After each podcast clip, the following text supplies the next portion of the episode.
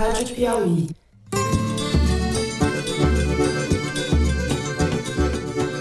Olá, sejam muito bem-vindos ao Foro de Teresina, o podcast de política da revista Piauí. Nós não temos outra coisa a fazer no Brasil a não ser reconquistar a democracia. Reconquistar a democracia para o povo brasileiro. Eu, Fernando de Barros e Silva, como sempre na minha casa em São Paulo, tenho o prazer de conversar com os meus amigos José Roberto de Toledo, que pertinho, opa Toledo. Opa, Fernando. Então, conversei com o Paulo Guedes. Em passando a PEC do precatório, tem que ter um pequeno espaço para dar algum reajuste. Não é o que eles merecem, mas é o que nós podemos dar. Essa, é, todos os servidores federais. E com Thaís Bilenque, que está. Onde você está, Thaís Bilenque? Oi, Thaís. São Paulo, salve. Tô em São Paulo, tô na terra da garoa. Definitivamente. É, hoje tá fazendo jus ao nome, né, Thaís? Cadê o salve, salve Brasil, Thaís? Salve, salve, nação brasileira. é uma populista essa mulher. Nós decidimos ampliar essa dose adicional, doses de reforço.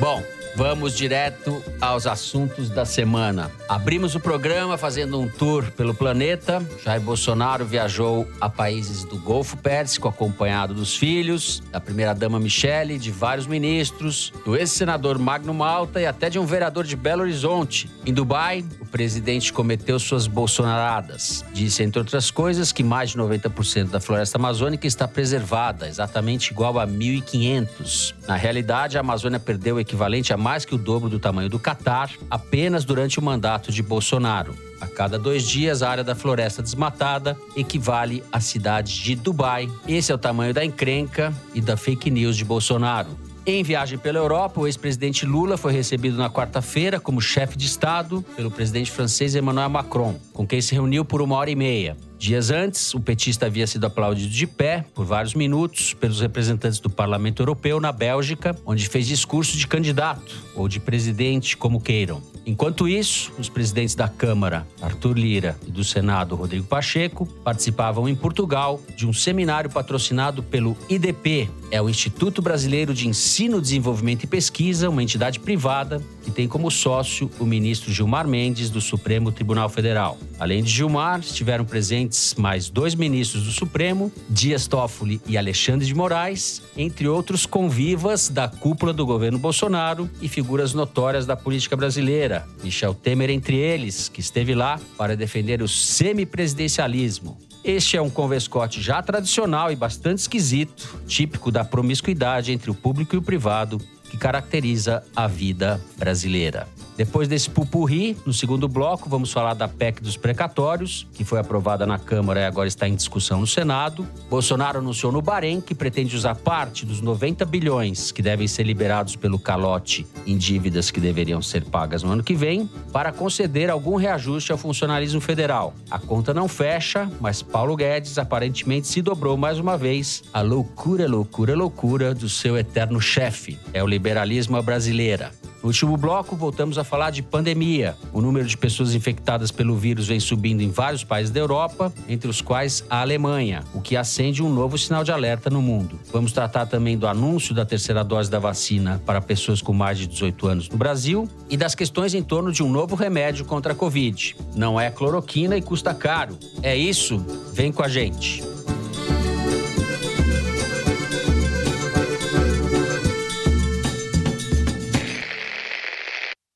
Bem. Vamos começar com você, Zé, fazendo aí uma análise, um comentário sobre as viagens do presidente Bolsonaro ao Golfo Pérsico e do Lula à Europa. O Lula, que hoje, enquanto gravamos, está na Espanha. Já passou pela Alemanha, pela Bélgica, pela França e agora está na Espanha. E depois falamos um pouco do Convescote Lisboeta de Gilmar Mendes. Fernando, Lula, gostem os antipetistas ou não, marcou um gol nessa viagem à Europa. Ele conseguiu diminuir muito a diferença que o separa do Bolsonaro quando se trata de chamar atenção para si. Desde 2018, se a gente tomar como parâmetro o Google Trends, que é como eu sempre digo, o confessionário da internet, onde todo mundo vai lá colocar os seus desejos, interesses e curiosidades, até 2017 o Lula ganhava de lavada do Bolsonaro, ou seja, a quantidade de buscas Uhum. por Lula era muito maior do que a quantidade de buscas por Bolsonaro. Pegar aqui o ano de 2010, era 96% menor o interesse por Bolsonaro do que por Lula. Ele foi caindo à medida que o tempo foi passando, o presidente Lula deixou a presidência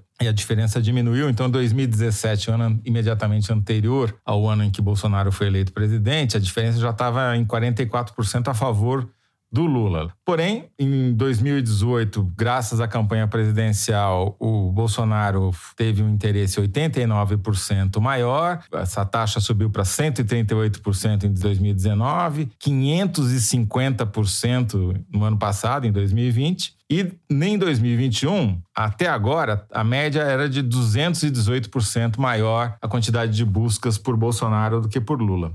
Na quarta-feira, dia que a viagem do Lula ao exterior ganhou mais destaque, a diferença era apenas de 55%.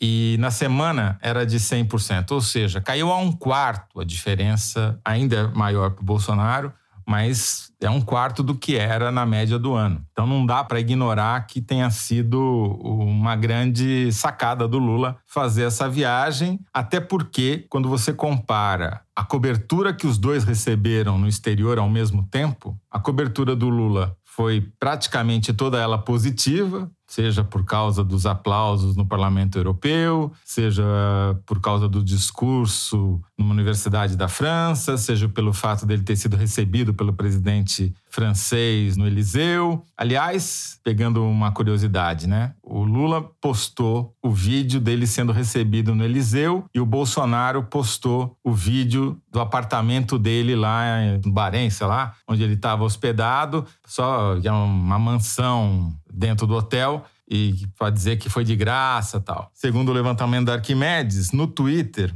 o vídeo do Lula no Eliseu teve 2 milhões de visualizações e o do Bolsonaro, 83 mil. No Instagram, foram 875 mil visualizações do Lula contra 276 mil do Bolsonaro. Sendo que o Bolsonaro tem muito mais seguidores do que o Lula. Então. Tá é, caidaço esse negócio do Bolsonaro aí, Zé? Ele tá restrito ao bolsonarismo, entendeu? Ou para tomar paulada quando fala bobagem, como foi no caso da Amazônia, por exemplo. Ou do Enem também, que teve que voltar atrás, né? Que Sim. tinha dado a entender que tinha visto a prova antes, daí voltou, disse que não viu, etc. Em suma, o resumo da ópera é o seguinte: essa semana ela marca um ponto de inflexão. O Lula, sem ser noticiário negativo, e graças até em parte à cobertura da imprensa, conseguiu uma exposição maior do que a do Bolsonaro, pelo menos do ponto de vista positivo, e diminuiu a diferença que os separa do ponto de vista de interesse despertado pelos dois na rede. Eu não vou nem falar aqui da terceira via do Sérgio Moro, porque não dá nem para comparar. Thaís Bilenque, já que o Bolsonaro teve pouca visibilidade lá no Golfo Pérsico, vamos falar um pouco do Bolsonaro. O que você apurou, o que você viu dessa viagem? Foi a segunda vez que ele foi para os Emirados Árabes Unidos e para o Catar neste mandato. Em ambas as vezes encontrou os mandatários dos respectivos reinados. Dubai, que é a cidade mais populosa do, dos Emirados Árabes Unidos, já recebeu o primeiro escalão do governo Bolsonaro 13 vezes.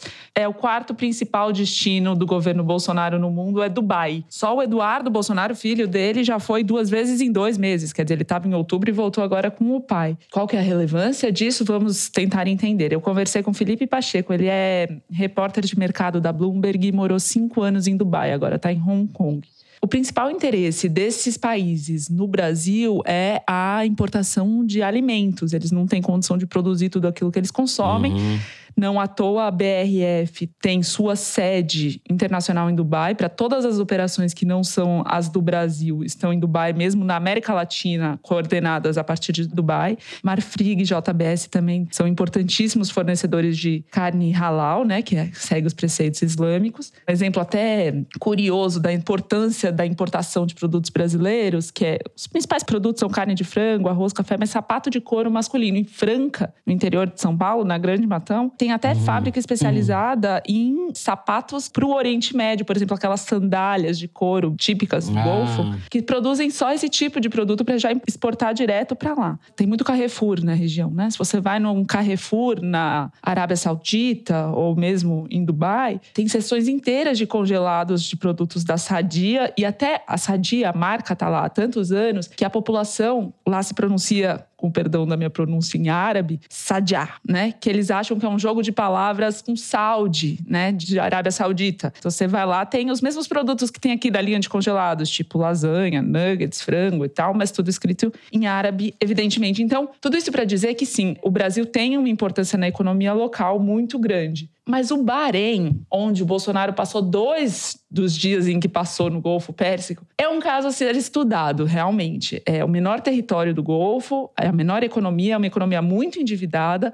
É uma ilha, né? É uma ilha considerada quase que um anexo da Arábia Saudita, porque precisa ser socorrida economicamente várias vezes, porque não tem autonomia. Não tem capacidade de se financiar, é isso? Muitas vezes acaba não tendo, porque a produção de petróleo lá se tornou bastante insignificante. Por isso é considerado um apêndice da Arábia Saudita e chama atenção, talvez, o principal aspecto de importância do Bahrein é o trânsito de domingo à noite na ponte que liga o Bahrein à Arábia Saudita, porque a população saudita não pode consumir álcool no seu país e no Bahrein é liberado. Então eles passam o fim de semana lá, onde tem prostituição, festa e drogas, e voltam no domingo. A conclusão que eu cheguei da sua fala é que o Golfo Pérsico é o bazar da Grande Matão né? Onde a gente vende as, os nossos produtos. E uhum. o Bahrein é o bar da Arábia Saudita, né? É isso, o Bahrein Já tá é o no bar nome, inclusive, Saudita. né? É o inferninho, porque rola de tudo. É Bahrein. bar... É, opa! Depois desse trocadilho, vamos encerrando o programa não, não. de hoje por aqui. Vamos lá, Thais. Continue. é engraçado, porém é sério, porque, segundo os dados da balança comercial do Brasil, a China é o principal destino de exportação do Brasil. Em 2020, importou 68 bilhões de dólares do Brasil. O Bahrein está em trigésima posição nesse ranking de exportações. Ele comprou do Brasil em 2020 675 milhões de dólares, que equivale a 3,7 bilhões de reais. Qual que é o peso disso? Só o embargo de carne da China nesse segundo semestre, por questões especialmente diplomáticas, uhum. vai custar pelo menos 10 bilhões de reais para a agropecuária brasileira. E só o Arthur Lira tem na gestão dele nesse ano inteiro 11 bilhões de emenda do relator. Então, o Bahrein tem essa relevância do ponto de vista econômico para o Brasil. Tem mais emenda para Arthur Lira do que chinelo para o Bahrein. E, é apesar disso, o Bolsonaro abriu uma embaixada em Manama, que é a capital do país, e anunciou um memorando de relações bilaterais, cujo principal acordo é a isenção de visto para diplomatas dos dois países. Tem acordo de extradição do Brasil com o Bahrein? Bom, só se for para a pena capital, porque lá é permitido. Inclusive, o portal do Itamaraty tem, em todos os destinos do mundo onde ele tem representação, ele tem alguns cuidados, né, para os brasileiros que vão visitar esses países. Para o Bahrein, ele diz o seguinte: evite fotografar e filmar prédios públicos, porque você pode levantar suspeitas, e dentro dos quartos dos hotéis, você pode ser monitorado pelo governo. Então, tenha em mente que qualquer conversa que você tiver lá dentro, conversa telefônica, imagens que você fizer, você você pode estar sendo monitorado pelo governo. Daí eu pensei, nossa, o Bolsonaro foi super corajoso, porque ele fez um tour até pelo banheiro, mostrou os produtos de beleza da primeira-dama que estavam lá, mas nem precisava ter feito isso, porque o rei que pagou as diárias de 46 mil reais nesse quarto para ele no Bahrein poderia ter tido acesso exclusivo a essas imagens inéditas. E me chamou a atenção que o Bolsonaro falou com muito orgulho que aquela hospedagem, como todas as outras da viagem, tinham sido grátis, mas eu não sei. Eu aprendi na faculdade que não existe almoço grátis, não é assim que fala? Ele falou que lá estava tudo grátis. Vamos do Bahrein para Lisboa. Bom, então, a única pessoa que transitou entre os continentes, literalmente, foi o Michel Temer, que estava nos Emirados Árabes e voou direto para Lisboa, para a Europa, encontrar com os seus amigos parlamentaristas. O Vampirão tá aproveitando seus 15 dias de glória, hein? Desde que ele fez a cartinha para fingir que o Bolsonaro não é golpista, ele tá aproveitando. Zé, vamos falar então desse Convescote em Lisboa, patrocinado pelo Instituto do Gilmar Mendes, o que eu acho muito esquisito, para não dizer coisa pior parece que o, o assunto aí do seminário, ou que está mais repercutindo, é o tal do semipresidencialismo. Fala um pouco disso, por favor.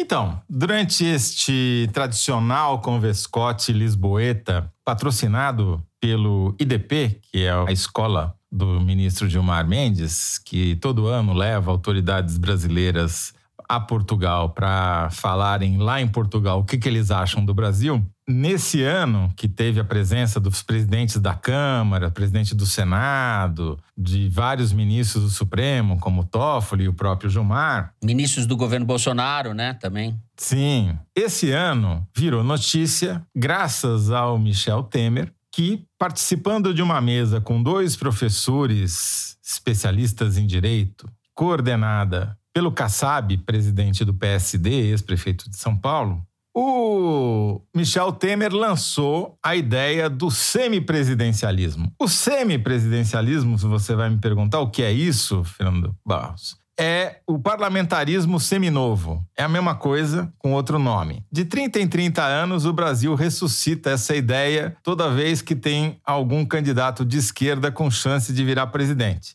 Foi assim em 1961, quando foi instaurado o parlamentarismo para manietar o poder do João Goulart, que tinha virado presidente depois da renúncia do Jânio Quadros. E foi assim em 1993, quando se fez um plebiscito, às vésperas da eleição de 1994, quando o Lula ainda era favorito para ser eleito. O presidencialismo venceu por larga margem esse plebiscito e o Lula perdeu a eleição no ano seguinte. Agora, 28 anos depois, a ideia volta às vésperas de uma eleição presidencial, quando não por acaso o Lula é favorito nas pesquisas eleitorais, como uma espécie de terceira via. Já que não emplacou nenhum nome da terceira via até agora, os caras estão tentando emplacar o semipresidencialismo. Daí eles falam que é diferente do parlamentarismo, mas que, veja bem, o presidente teria o poder de dissolver o Congresso, convocar novas eleições. Mas aí foi ficando tão claro que era um parlamentarismo que o Temer falou, ele que é meio traumatizado com o assunto, falou: não, mas o presidente não pode ser decorativo. E daí o Toffoli já falou que o poder moderador podia ser do Supremo. Em suma, é o que em Portugal eles chamam de geringonça. E que lá funciona, mas que aqui a população já deu várias Aqui mostras tá que não está pra- muito afim. Para gambiarra institucional do que para geringonça, né? Uma- eu acho uma das principais contribuições do Michel Temer para a discussão sobre o sistema político brasileiro é a definição do cargo de vice, porque vice decorativo formou-se um conceito acadêmico ao qual todos se referem para descrever esse cargo. Acho que é quase tão importante quanto o parlamentarismo. É, só que o Temer não é um vice decorativo, né? O Temer é um vice não confiável, né? Porque é o pior tipo de vice que você pode ter Mas se ele você que for inventou a, presidente, a né? terminologia do vice decorativo naquela Não, cara. sem dúvida, sem dúvida, né? Ele cansou de ser decorativo e foi ser decorador. Enfim, E tudo que os vices não são no Brasil é decorativo. não vale nem a né? pena discutir os termos do semipresidencialismo, porque a gente já sabe qual é o principal objetivo dele, né? É isso então, José Roberto de Toledo. O pessoal vai para Lisboa para dar uma, uma, é uma esparecida e dar uma certa pompa essa manobra golpista, vamos chamar assim, porque falar em semipresidencialismo há um ano da eleição, tendo como presidente Bolsonaro, enfim, esse pessoal não aprende nada, né? Ou tá o tempo inteiro fazendo gambiarra. Você falou de 30 em 30 anos, mas quando o Temer assumiu, depois do impeachment da Dilma, um grupo ali ligado principalmente ao PSDB e tal, ambicionava que dali a dois anos houvesse um- uma espécie de semipresidencialismo também. O Serra chegou a falar isso, Com o apoio entusiasmado do Gilmar Mendes. com o apoio entusiasmado de Gilmar Mendes. Muito bem, vamos ficando por aqui então no primeiro bloco. No próximo bloco, vamos falar das promessas que o governo fez com o dinheiro, que ainda nem existe, da PEC dos precatórios. E assim a gente migra da Semana do Saco Cheio em Brasília, quando todas as autoridades foram passear no exterior, e vamos para o Saco Sem Fundo, que se transformou a emenda dos precatórios. A gente já volta.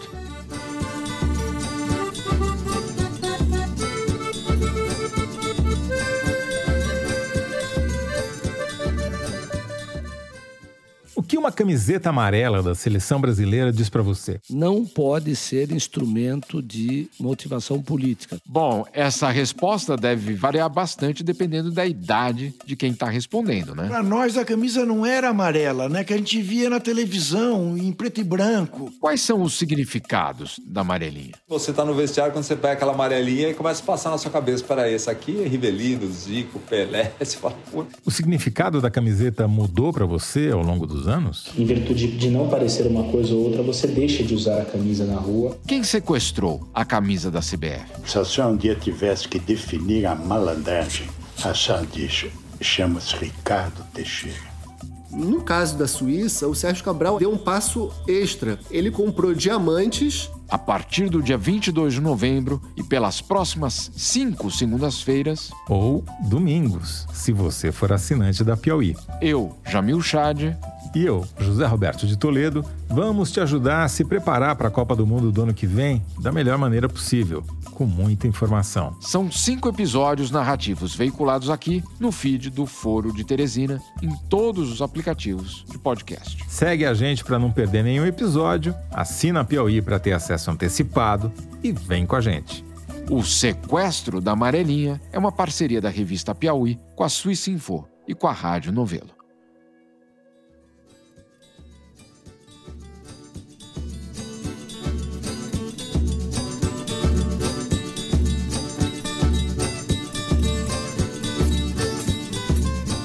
Muito bem, Thais Bilenque. Justamente no Bahrein, sobre o qual eu aprendi bastante na sua intervenção no primeiro bloco, o Bolsonaro disse que vai dar aumento para o funcionalismo com o dinheiro que ainda não existe da PEC dos precatórios, que está em tramitação no Senado. O problema é que a conta não fecha, né? Porque esse dinheiro oficialmente vai para o Auxílio Brasil. A gente sabe que não é bem assim, porque o governo não fez nenhum outro esforço, pelo contrário, está dando dinheiro a rodo para a gangue do Centrão. O fato é que não dá para dar aumento para o funcionalismo, Auxílio Brasil e manter as despesas nos padrões atuais. O que, que vai acontecer? Além dos entraves legais, né, Thaís, em ano eleitoral, para dar aumento. Exatamente. Eu achei a sua definição no comecinho do programa, as bolsonaradas, perfeitas. Eu pus na ponta do lápis essas contas só para a gente ter alguma dimensão do tamanho da bolsonarada da vez, né? Que foi essa promessa de reajuste para todos os servidores, sem exceção, não só para policiais, como ele tinha dito inicialmente. Nas contas do próprio governo, se ele der um aumento de 5%, ele vai ter um custo de 15 bilhões de reais. Se ele der um aumento de 10%, que é o que mais se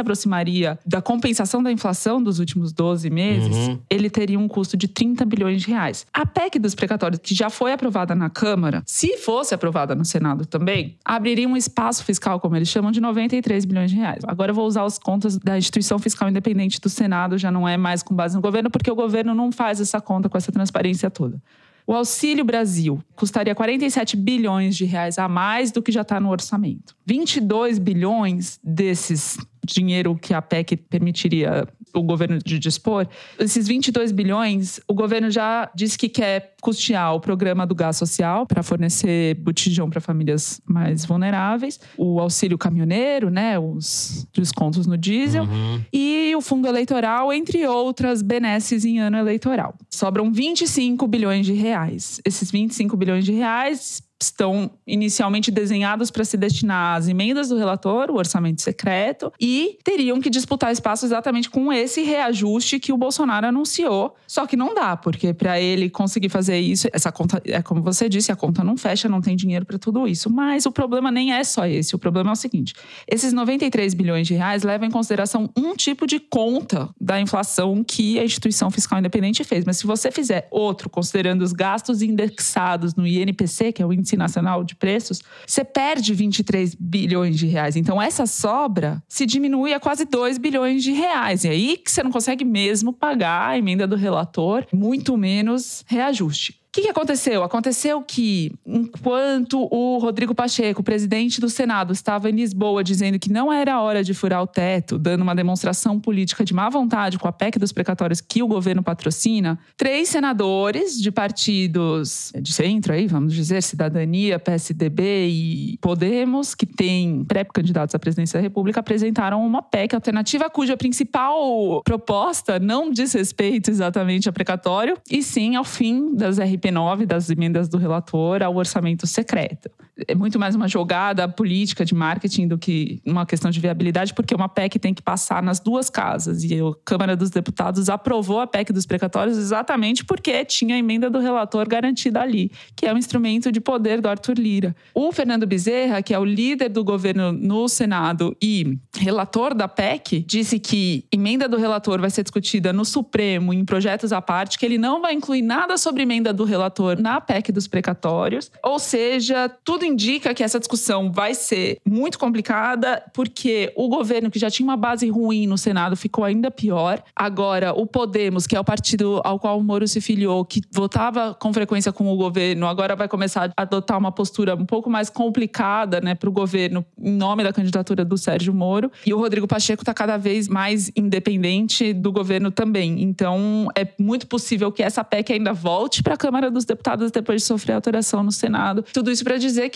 os 400 reais do Auxílio Brasil continuam sem fonte de receita. E apesar de toda essa indefinição, né, essa chatice de números e de uma tramitação quase que infindável, essas bravatas, essas bolsonaradas do Bolsonaro no Bahrein ou em qualquer outro lugar do mundo já vão custando caro, porque não só desarticulam mais a articulação do governo, o próprio Fernando Bezerra teve que desmentir a possibilidade de reajuste para os servidores, quanto vão gerando desconfiança no mercado, que aumenta a previsão de inflação e que corrói o próprio dinheiro que a PEC teria que liberar para auxiliar as pessoas que mais precisam. É isso, é um bololô. José Roberto de Toledo, enquanto isso, tem um touro ali no centro de São Paulo. Tem a ver com esse negócio, essa confusão da economia também. Né? Muitíssimo bem lembrado, Fernando Barros. Foi a notícia da semana. Nada mais importante do que o mico tourão dourado, que, segundo o jornalista Daniel Bramati, a Bolsa de Valores, é. a B3, patrocinou e colocou ali, não na Faria Lima, mas no centro histórico de São é, Paulo. É isso. Eu chamei de Borba Que é uma cópia mal feita do touro de Wall Street. Muito pior, muito mais feia, porque é dourada. Diz que é de ouro, mas obviamente não é um gaiato fez a foto da traseira do touro e a foto realmente é lamentável a imagem, porque parece tudo menos um touro. Parece mais um hipopótamo do que um touro, mas enfim. O que mostra a subserviência da nossa cultura financeira, né? É um mas escárnio. realmente seria engraçado se não fosse trágico. De qualquer modo, espero que a bolsa mantenha um segurança 24 horas tomando conta do touro ali, porque senão a gente já sabe o que, que vai acontecer, né? A Thaís matou toda essa discussão do governo sobre o que vai fazer com o dinheiro, que ele vai dar o calote nos precatórios, como é que ele vai gastar. E, obviamente, a maior intenção aí é ajudar na eleição dele e dos deputados que compõem ou que votam com o governo, não dá nem para dizer que compõem a base de apoio do governo ela é um tiro no pé, porque gera instabilidade para o pessoal do Tourão Dourado e eles ajudam a prever que a inflação vai aumentar. E não é, um, aí não é uma questão financeira, de fato, a gente está vivendo um regime de expansão de preços, capitaneado pelos preços dos combustíveis e dos alimentos, pela exportação recorde de alimentos, gêneros alimentícios que o Brasil tem feito nos últimos anos, graças à desvalorização do real sob o ministro Paulo Guedes, o que aumenta o seu patrimônio nas Ilhas Virgens Britânicas, no paraíso fiscal, como já dissemos várias vezes, mas é sempre bom repetir. Enfim, uhum. quem vai pagar a conta é o pobre, é o eleitor, que vai começar ganhando 400 reais e quando chegar a época da eleição, esse dinheiro já vai estar reduzido, dependendo do ritmo da inflação, a quase metade em termos de poder de compra. Agora, voltando ao primeiro bloco, tudo isso que a Thaís contou ilustra como o Brasil hoje já vive um semipresidencialismo. Porque o Bolsonaro fala, mas quem manda é o Arthur Lira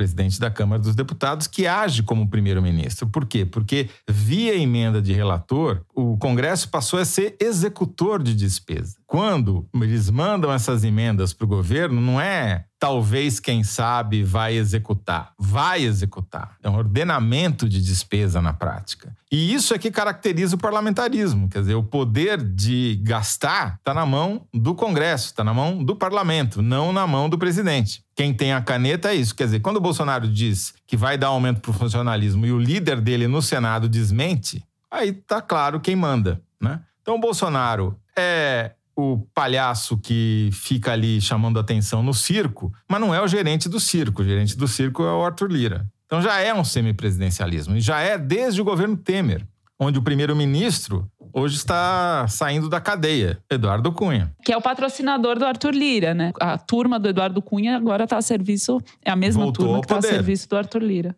Exatamente, até porque eles têm as mesmas preocupações judiciais, né? Então, é isso, esse é o regime que eles querem. Esses caras que pregam a moralidade não a praticam. Eu acho até muito dignificante chamar de título de cortesia, quase chamar de semi-presidencialismo ou semi-qualquer coisa, né? Um sequestro, é uma apropriação do orçamento, né? Por um grupo, por uma gangue mesmo, né? Orçamento na mão do Centrão, essa é a verdade. Com os militares ali também comendo pelas bordas. E que borda? Que borda recheada, aquela borda de pizza com catupiry. É isso, não tem racionalidade nenhuma, tem interesses fisiológicos. E essas falações aí, essas bolsonaradas, eu vou repetir já que a Thaís gostou. A Thaís gostou das bolsonaradas. Bom, encerramos assim o segundo bloco do programa. A seguir a gente vai falar do avanço do vírus na Europa, da vacinação e do novo remédio contra a Covid. A gente já volta.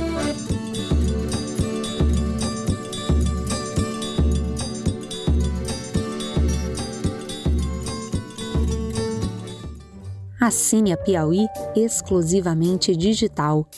Ganhe acesso a conteúdos da revista e do site, além de descontos em eventos da Piauí e descontos em ingressos dos nossos parceiros.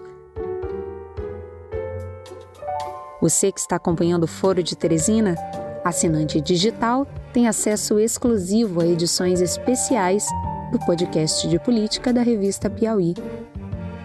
Assine a Piauí Digital. É conteúdo que não acaba mais.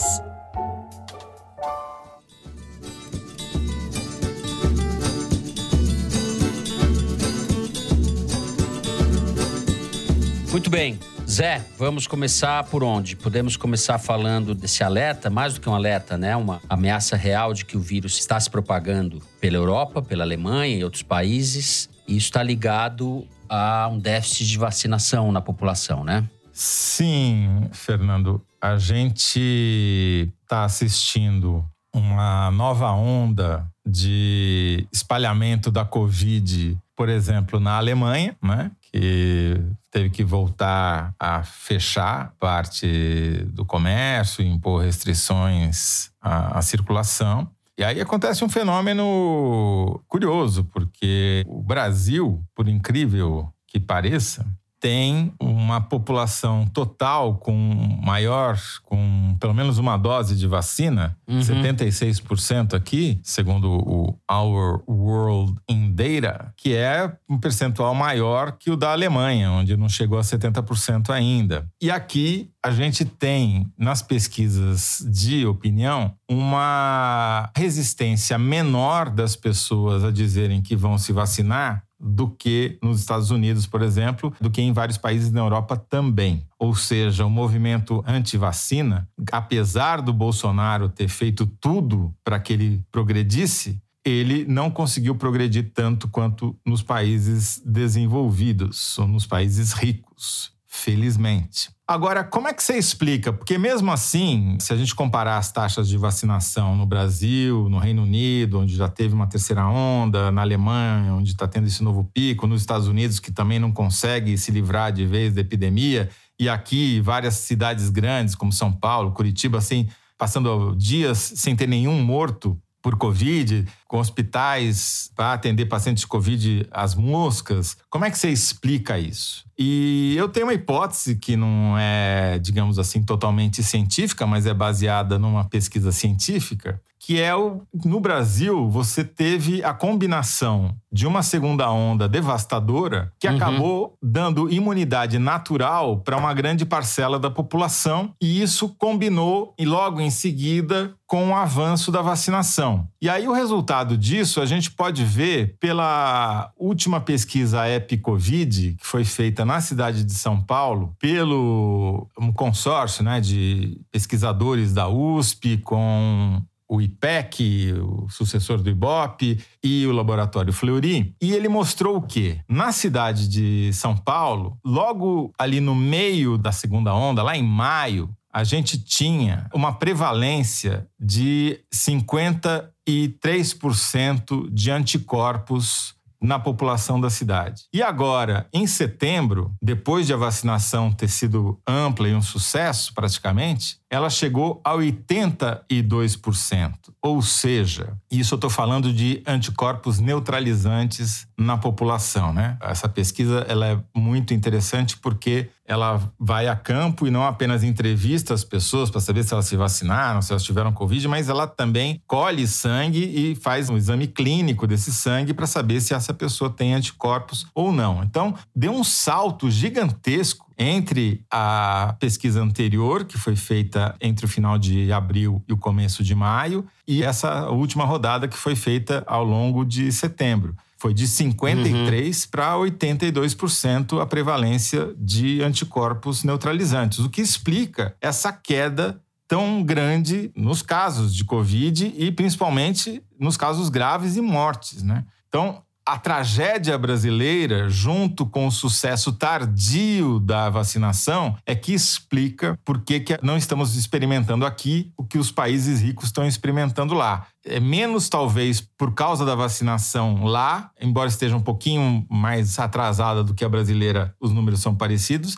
e mais pela quantidade de gente que se contaminou aqui e morreu aqui. Uhum. Outro jeito de ler essa informação é o seguinte: se a vacinação tivesse chegado antes no Brasil, tivesse chegado quando chegou nesses países, tivesse começado meses antes, como poderia ter começado se o Bolsonaro não tivesse boicotado, sabotado a compra de vacinas, provavelmente a gente teria poupado algumas dezenas, se não centenas de milhares de vidas. Sim, exatamente. Nesse momento que a vida começa a voltar minimamente a um padrão mais conhecido de convívio social, de circulação, etc., a gente convive então com essa pós, né, ou quase pós-pandemia, e não só no aspecto da Covid longa, que é como os cientistas estão chamando, que são as sequelas de quem contraiu o vírus, mas também sintomas que permanecem durante meses mesmo. Então tem muito estudo sobre isso e, em casos às vezes muito graves.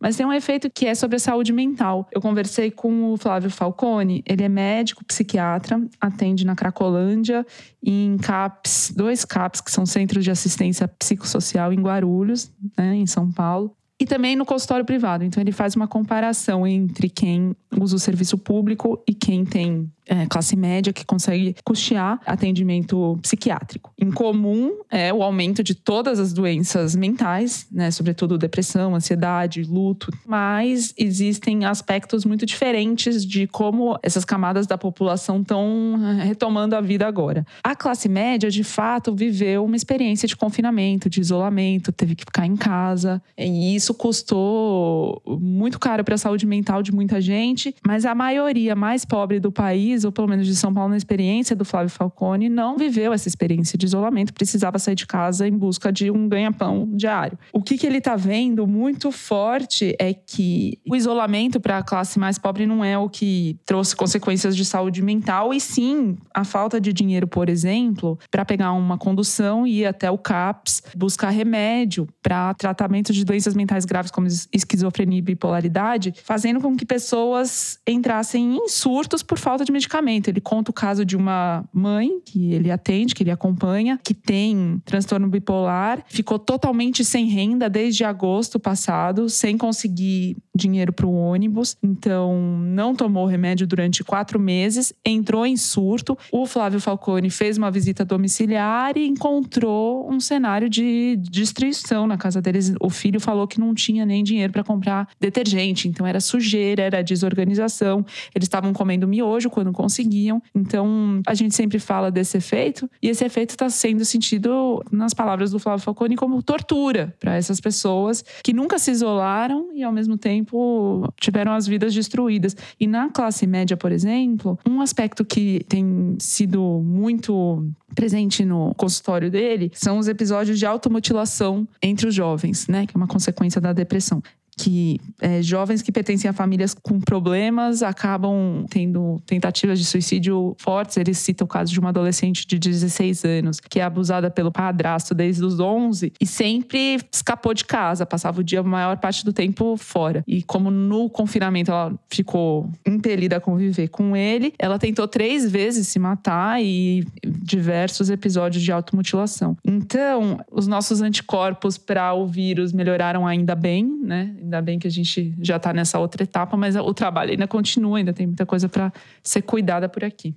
Isso que você falou tem a ver também com a, uma matéria que saiu, uma boa matéria da Thais Carrança da BBC, sobre fome das crianças nas escolas, pessoas que estão desmaiando, tal, e as crianças têm vergonha de dizer às professoras, isso que me chamou muita atenção, que não tinham comido durante o dia, que estavam com fome. Não só as crianças não comem, como elas têm vergonha de admitir isso, porque é uma humilhação para ela. Ela se sente envergonhada de não ter o que comer. É uma tragédia realmente que vai demorar muitos meses ou anos para ser. É, no caso das escolas é uma geração inteira, né? Porque Sim a gente está vendo como que a escola tem um papel social que vai muito além do aprendizado em si, né? É isso, sim, serve de sim. fonte de refeição mesmo para as crianças, socialização. Sim. É, o emprego vai demorar anos para a gente retomar, com sorte, o nível de emprego. Isso se o Bolsonaro, obviamente, perder a eleição e sumir da história, né? Se ele continuar atrapalhando, não vamos retomar o emprego nunca.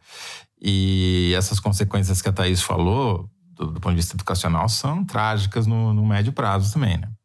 Foram justamente os mais pobres que estavam emergindo, em grande parte, pelo aumento do acesso que tinham tido ao nível superior nos últimos anos, por vários programas e mecanismos, e também pela evolução econômica das suas famílias, que foi interrompido totalmente durante esse período do governo Bolsonaro, em parte por causa da pandemia, mas em parte também por causa da total caquistocracia incompetente do Paulo Guedes e da instabilidade política que o Bolsonaro intrinsecamente produz e que resultou nesse aumento da miséria e da pobreza, né? As pessoas tendo que voltar a cozinhar a lenha quando tem comida para cozinhar.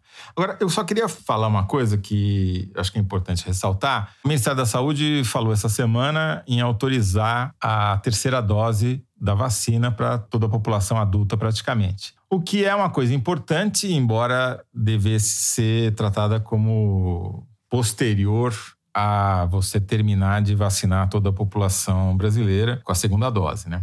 Agora, vale muito mais a pena você aplicar a terceira dose para reforçar a imunidade, principalmente de pessoas vulneráveis, idosos ou pessoas que têm outras doenças que podem complicar a situação caso elas peguem Covid. Isso é muito mais eficiente como política de saúde pública do que o remédio que começou a ser anunciado também nos últimos dias. São duas pílulas uma da Pfizer, chamada Paxlovid, e outra da Merck, o Molnupiravir, que nos ensaios clínicos mostraram uma eficiência alta para evitar seja internação, hospitalização, seja morte. Né? São antivirais. Então, um é um remédio que era utilizado para encefalopatia equina e que está sendo redirecionado com sucesso para tratar Covid, que esse é o da Merck. Ele induz mutações no vírus. E o outro é um medicamento novo que foi criado especificamente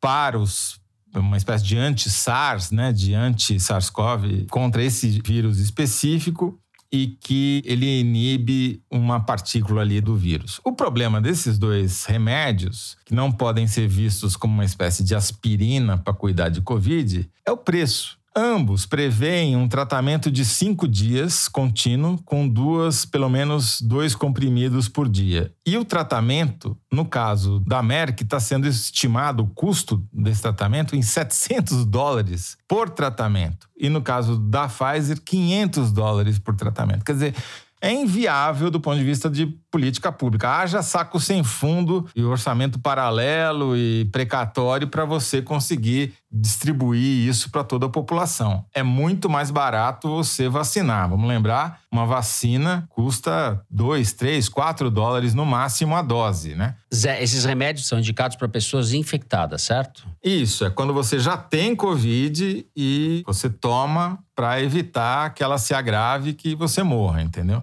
Mas pelo preço, tá óbvio que isso daqui não vai ser uma solução para a saúde pública, né? Isso daqui vai ser um, uma solução para os laboratórios. E para casos muito graves. Antivirais também tem uma série de efeitos colaterais, né? Eu não sei especificamente esses, mas antivirais não é que nem antibiótico. É, é um remédio mais é, pauleira. O, é, o da Pfizer já tem uma interação medicamentosa conhecida com as estatinas, que são e com aquelas substâncias que fazem, digamos assim, o afinamento do sangue também. Então, uhum. não é que você vai lá e vai tomando assim, não é? Não, não é. Uhum.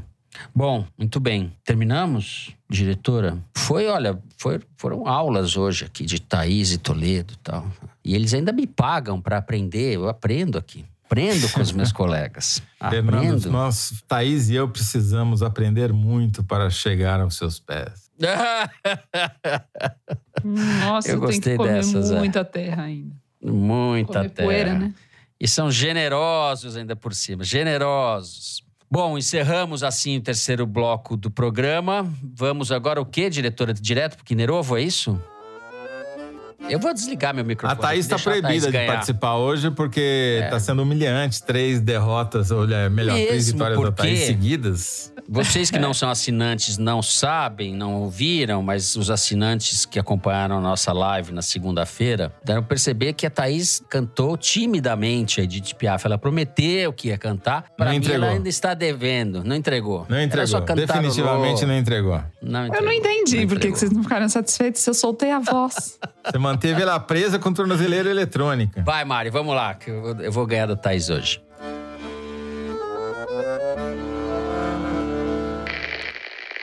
O encontro de Glasgow para o Brasil foi, foi um sucesso. Essa conferência foi uma conferência importante, ela define as regras desse mercado global. Por um lado, a gente saiu é, bastante otimista com esse resultado. Por outro lado, os países poluidores, os países do G7 não se prepararam Joaquim, previamente para essa do Meio Ambiente? Esse foi, essa foi uma frustração global. Eu não sei nem o nome do ministro do Meio Ambiente. É brincadeira. Não sei nem Pereira o nome, Leite. quanto mais a voz dele. Hã? Quanto mais a voz, o Toledo. É que ele veio na Grande foi... Matão, aí também. Ele veio pelo assunto. tal. Ele veio pelo assunto. Demorou conferência, daí eu achei que fosse alguma coisa de Portugal, mas era a conferência. Ah, o cara começou a mentir sobre a COP e só podia ser o ministro do Meio Ambiente do Brasil, né? Ai, ai. Thaís, Toledo interrompe uma série vitoriosa aí sua. Vigorosa, tá de três vitórias consecutivas. É, três Mas, vitórias é, consecutivas. O time precisa tá. recuperar suas energias para voltar em campo com toda a força no próximo jogo. Thaís tá que nem o Atlético O professor Mineiro. mandou a gente treinar com a FIM? Bom, Toledo, você é o Flamengo ou o Palmeiras ali tentando buscar os pontos perdidos. A Thaís é o Atlético Não, eu sou Mineiro, Corinthians lá na mesmo, frente. 24 anos na fila. Tá certo. Muito bem, é isso, né? Kinder Ovo da Grande Matão. Bom, para registro, é o ministro do Meio Ambiente, Joaquim Leite, entrevista à Band News TV. O famoso, conhecido, célebre Joaquim Leite, não é? Com isso, encerramos o Kinder Ovo. Vamos agora para o momento cabeção, então. Cabeção. A gente vai dar algumas dicas aqui para vocês do que a gente está lendo, gostaria de ler, está vendo ou gostaria de ver. Vamos lá, quem começa? Você. Começo eu? Você sabe que, eu, por coincidência, vejam só, eu comecei a ler um livro que chama O Direito ao Sexo, Feminismo no Século XXI, que foi lançado pela editora Todavia. A autora, que é professora do All Souls College em Oxford, Inglaterra, é do Bahrein. Veja só, Thaís, coincidência. É uma jovem cientista política, teórica social, chama Amia, A-M-I-A. Sobrenome eu não vou saber falar, talvez Srini Vazan, S-R-I-N-I-V-A-S-A-N. Ela nasceu em 84, jovem, e o livro é muito bom. São vários ensaios sobre questões ligadas ao feminismo, escrito com muita verve, escritos com muita verve, muito inteligente, assim, muito bom de ler, muito acessível ao mesmo tempo, assim. Então, fica essa dica. E eu vou dar uma outra dica em homenagem ao programa de hoje, que é uma dica antiga essa. Na verdade, é quase uma provocação. Um livro que chama Regresso, que está fora de catálogo, evidentemente do saudoso cientista político Vanderlei Guilherme dos Santos. Subtítulo desse livro, que é de 93, 94, é Máscaras Institucionais do Liberalismo Oligárquico. E tem tudo a ver com o semipresidencialismo que o Toledo explicou para gente no primeiro bloco, o Vanderlei escreveu em cima justamente da campanha pelo parlamentarismo ali em 93 quando antes do Fernando Henrique virar ministro da Fazenda, quando o Lula era apontado como candidato favorito à presidência. Eu vou ficar só com esses dois hoje. Você tá tão certeiro no seu cabeção que você até consegue fazer um fechamento pro programa, assim, uma coerência até no momento cabeção. Foi uma coincidência essa essa jovem que eu não conhecia e caiu o livro aqui na mão. Muito bom, do Bahrein. Bem, eu tenho duas indicações também. A primeira chama O Passarinho da Vovó, do autor Bendy Davis. É indicado para crianças de 7 a 10, mas eu recomendo para bebês de qualquer idade. Não é brincadeira, gente. Esse livro é muito legal. É, e é uma iniciação na literatura que vale a pena. E temos aqui Bebês de não 55 necessariamente. anos também? não? Também, é legal. E para os pais, enfim, recomendo. Mas bebês de Salamandra. 7 a 10, o seu filho tem quanto? Não, meu filho tem um e-mail, mas ele lê esse livro desde sempre e ele adora. É por isso que eu tô dizendo que dá pra. Olha só. É um prodígio, já tá. É pra você iniciar as crianças, você não precisa ler só os livros apropriados. Você tem que já ir estimulando e funciona. Certo. Você e eu, Fernanda, não, não lemos os livros certos na idade certa, deu no que deu. É, eu também, mas eu tô, eu tô agora correndo atrás do tempo perdido. Ano que vem o Otto já tá ganhando o momento cabeção. Ele vai estar mais que eu aqui já fazendo várias indicações. Eu tenho uma segunda indicação, chama Uma Noite, da editora Perspectiva, escrito pelo astrofísico vietnamita Trinh Xuan Tian. É um livro lindo, uma edição assim primorosa, é um passeio pelo universo com texto, imagens. Ele usa obras de arte, poesia para mostrar a forma como o conhecimento sobre o universo se reflete não só na ciência, mas também na arte. E a edição é linda, recomendo. Como se chama o nosso. Uma Noite. nosso não, o nome do autor. Ele chama Trin Xuan Tuan. T-H-U-A-N. Agora Trin sim. Xuan Tian. Agora sim você fez um prestou um serviço à comunidade forense, ao Foro de Teresina. Vamos lá. Não, eu, eu vou cometer uma cabotinice aqui, Fernando. Eu peço licença a você, a Thaís e aos nossos ouvintes para fazer Toda propaganda licença. do Sequestro da Amarelinha, que é o podcast que vai invadir aqui o feed do Foro de Teresina a partir dessa segunda-feira. Vão ser cinco episódios.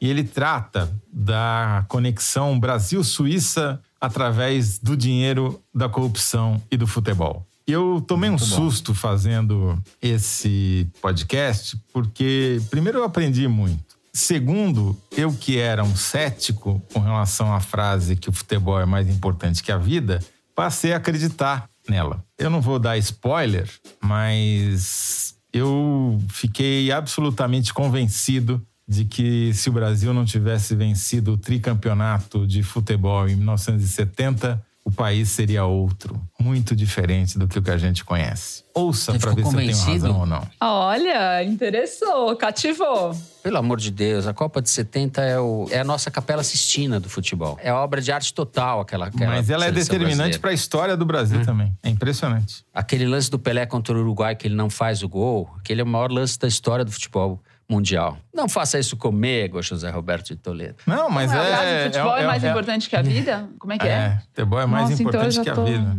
É eu isso. já tô completamente na segunda divisão. Bom, com isso encerramos o Momento Cabeção. Vamos para o Correio Elegante. Vamos para as cartinhas. Eu vou começar com o tweet do Fernando Nascimento, que disse o seguinte: um país em que a Thaís Bilenque ganha o momento Kinder Ovo três vezes consecutivas não pode perder as esperanças num futuro melhor. Obrigado ao Foro de Teresina. É verdade, isso milagres mesmo. acontecem, exato. Milagres acontecem. acon- Milagres acontecem. Fernando Nascimento. Muito bem. Também vou ler a cartinha do Alex Zimmer, que é canadense. Oi, queridos do Foro. Faz 10 anos estou namorando uma brasileira. Marina escuta vocês toda semana e assim eu tenho o prazer de também ouvir as notícias do Brasil. Vocês falam de um jeito que até um gringo canadense consegue entender, mesmo que às vezes seja melhor nem entender as coisas no Brasil. Marina está voltando ao Brasil pela primeira vez desde o início da pandemia, viajando para a metrópole de Chopinzinho, é isso? Metrópole de Chopinzinho, existe isso é, no Paraná. Viajando para a metrópole de Chopinzinho, eu acho que é isso, no Paraná. Será que vocês podem desejar a ela uma boa viagem? Fico feliz cada vez que escuto a musiquinha do foro e as suas lindas vozes. Tomara que em breve vocês e o Brasil tenham notícias melhores para contar. Big Hugs from Canada, do Alex Zimmer, Marina, boa viagem, então. É, Pra safe trip, Marina. Safe trip. É, Eu só não entendi porque que ele falou que tem o prazer de ouvir as notícias do Brasil. Mas tá ótimo. é, mas ele falou, ele, é, né, ele falou que Chopinzinho é curioso porque é uma mistura de Chopin com Chop, né? Chopinzinho com Chopin, com Chopzinho. Uma confusão. Vamos pra lá, vamos averiguar melhor essa, essa... Cidade chama Chopinzinho. Você gostou, né, Fernando? Gostei, gostei. É, Chopinzinho É fica na delicado. Pequena Matão. Pequena Matão. Muito bem. Bem, eu vou ler o e-mail do Maurício. Olá, salve. Opa, eu e minha esposa Tatiana estamos nos juntando à diáspora de brasileiros. Em breve vocês terão mais dois ouvintes em Nashville, nos Estados Unidos. E para surpreender minha esposa, entusiasta ouvinta, queria pedir que vocês dissessem a ela o seguinte: Tatiana, tudo vai dar certo. Nossos filhos, Nina e Theo, vão se ajustar bem e serão devidamente doutrinados a gostar do foro. Obrigado por deixar seu emprego para embarcar nessa aventura em nossas vidas. Você vai conseguir um novo emprego, mas aproveite o sabático até lá. Fique tranquila, pois ainda vamos escutar o foro e sem ter que vivenciar esse ano de eleição em loco. Veja que privilégio. Amo muito você. Obrigada por tudo. É isso. Um abraço e continuem fazendo esse excelente programa e revista, verdadeiros oásis neste mundo cada vez mais desértico. Bom, eu vou mandar um salve pro Fernando e pra Tatiana falar: é isso aí. Bom gesto, a gente faz as concessões e depois recebe de volta. É isso aí, Tatiana. Força, não nos deixem só. Continuem ouvindo o foro. Antes de ler a minha carta, eu vou me antecipar ao desaforo de Teresina, que certamente virá pelas piadas de mau gosto que eu fiz sobre o Bahrein ao longo do programa, e vou pedir para algum ouvinte do Foro de Teresina no Bahrein mandar uma mensagem para Opa! lermos no Foro da semana que vem e para me desmentir de todas as bobagens que eu disse sobre o país, tá? Vale a piada, né? Apesar de tudo. Sim, né? É, sim, vamos deixar as sim, piadas. Sim, sim. sim. Não, Toledo só uma já vem penitência com prévia. Eu, como aluno jesuíta, já estou fazendo a penitência por via das dúvidas. E-mail da Simone Silva. Queridas Thaís e Mari, queridos Toledo, Fernando e Bernardo. Meu namorado Carlos mora em São Paulo e eu em Campinas. E guardamos cuidadosamente a escuta do foro para o percurso da rodovia dos Bandeirantes, que é o tempo exato do episódio. E assim associamos vocês com a alegria do reencontro semanal dos pombinhos. Gosto das risadas da Thaís, da voz suave da Mari, do número da semana, das imitações do Fernando, da super contribuição do Bernardo e das catarses de reclamações do Toledo. Nunca acerta o momento Kinder Ovo. Meu dia há de chegar. Como aqui em casa somos amantes de gatos, até nisso vocês ganharam nossos corações. Me despeço com um beijo grande a cada um de vocês e a toda a equipe do Foro. E peço que mandem um beijo para o meu filho Matheus, que me apresentou o podcast, e para o meu namorado Carlos, que estará ouvindo o episódio a caminho de casa. Abraço carinhoso. Cuidado aí na estrada para não se distrair, tá? Abraço, Carlos. Beijo, Abraço, Simone. Simone. Isso, abraço pra vocês. Beijão. Mas obrigado mesmo pro Matheus, que ganhou mais dois ouvintes pro foro. Muito bem. É isso, né? That's it. Zé Fini. Tudo que é bom dura pouco, não é isso? Fala, Maleico. Muito bem, a gente vai encerrando assim o programa de hoje. Se você gostou, não deixe de seguir no Spotify, no Apple Podcast ou na Amazon Music, favoritar no Deezer e se inscrever no Google Podcast, no Cashbox ou no YouTube. Assim você fica sabendo das novidades, dos episódios especiais e das edições extras. O Foro de Teresina é uma produção da Rádio Novelo para a revista Piauí, com a coordenação geral da Paula Scarpim, a direção é da Mari Faria, a produção do Marcos Amoroso. O apoio de produção é da Cláudia Holanda, a edição é da Evelyn Argenta e do Tiago Picado. A finalização e a mixagem são do João Jabassi, que também é o intérprete da nossa melodia tema, composta por Vânia Salles e Beto Boreno. A Mari Faria também edita os vídeos do Foro Privilegiado, o teaser que a gente publica nas redes da Piauí. A nossa coordenação digital é feita pela Juliana Jäger, a checagem é do João Felipe Carvalho. A ilustração, que está no site, é do Carval. O Foro de Teresina foi gravado em nossas casas. Eu me despeço aqui dos meus amigos José Roberto de Toledo. Tchau, Toledo. Alalaô, alalaô, alalaô. Que calor, que calor, que calor. Atravessamos o deserto do Saara e ele queimou a nossa cara. Ainda bem que não foi um país terminado em onda, né? Tchau. Opa! Olha só, cara inspirado ao final do programa. Muito inspirado. Tchau, Thaís Bilenque. Tchau, né? O que, que sobra pra mim? Um tchau, Eu vou, eu vou dar um tchau muito banal. Até a semana que vem. Até semana que vem. É isso, gente. Se cuidem. Até a semana que vem. Beijos e abraços.